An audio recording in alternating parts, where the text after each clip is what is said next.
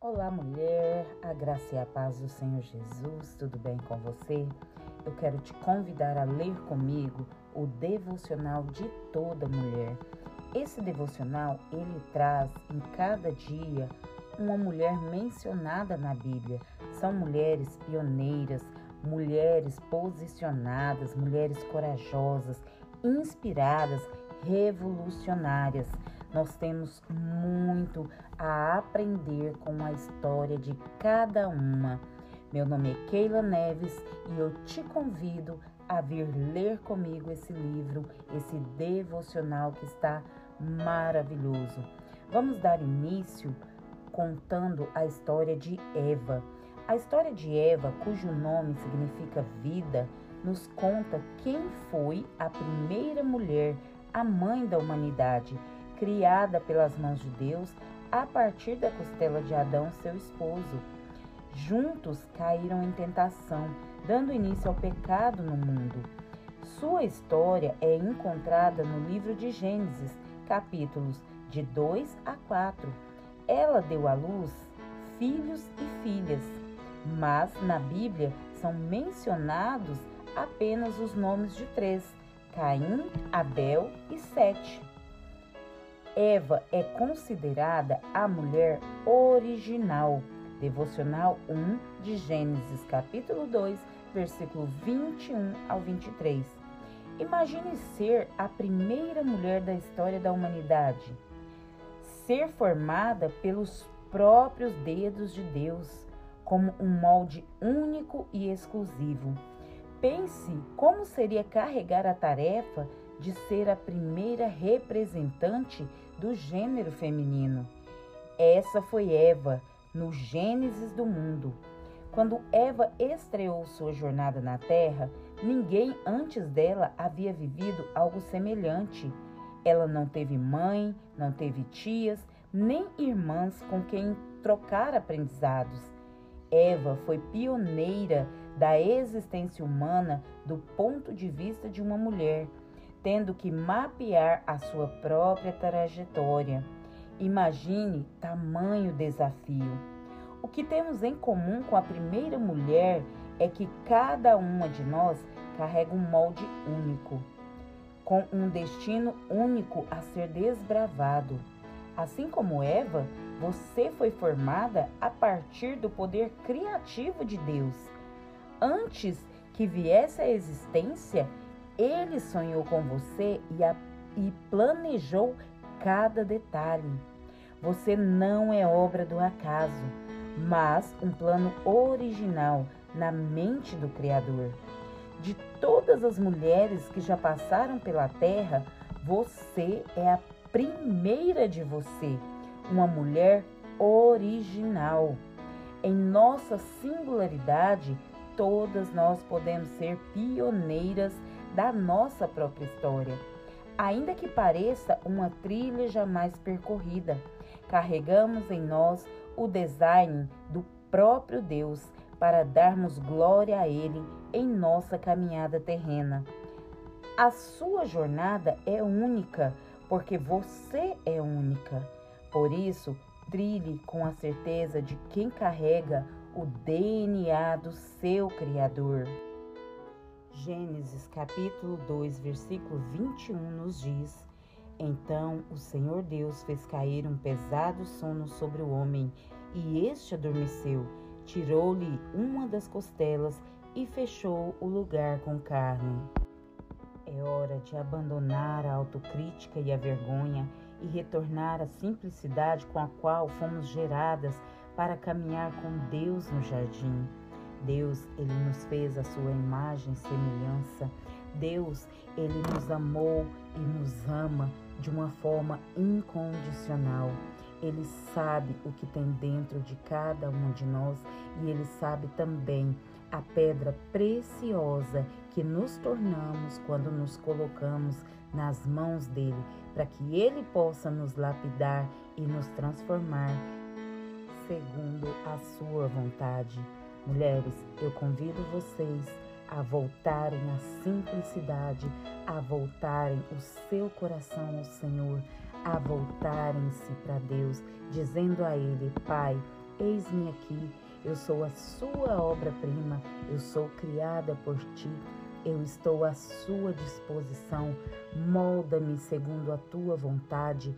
Faz novo na minha vida todas as coisas que por vezes eu quis pegar a direção.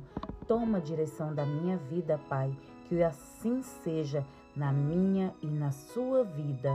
Amém.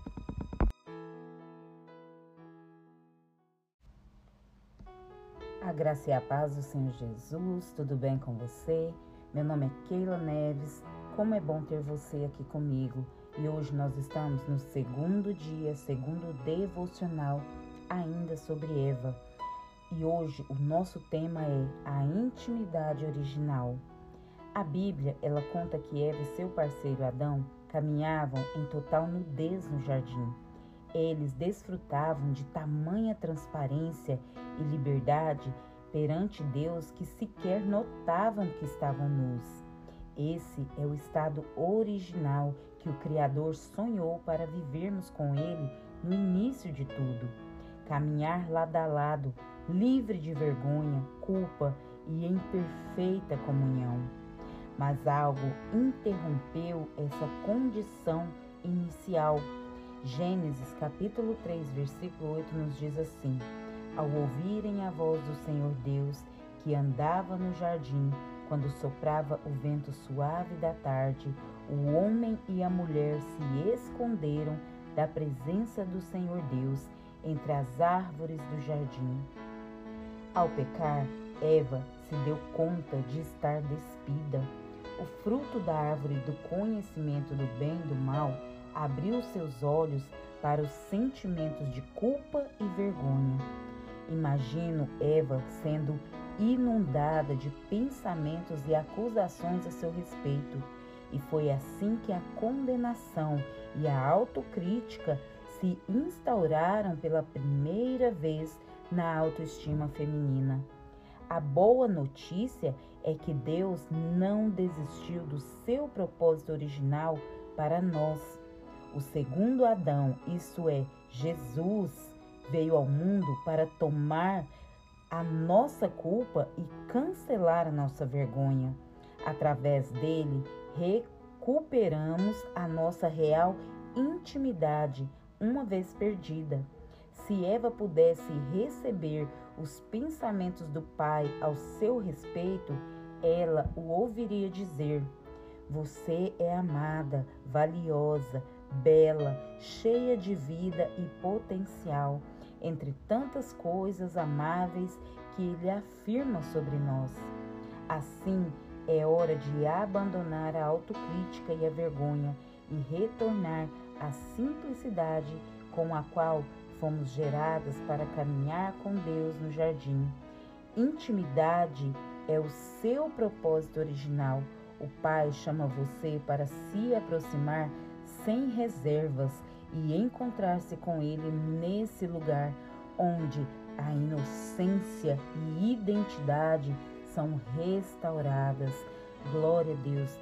Minhas irmãs, Deus, ele nos convida a essa intimidade com ele.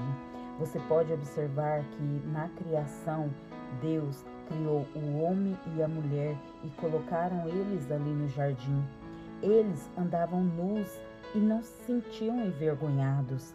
O que acontece com o ser humano, o que acontece comigo ou com você quando nós pecamos é que nós é como se nós estivéssemos despidos diante de Deus.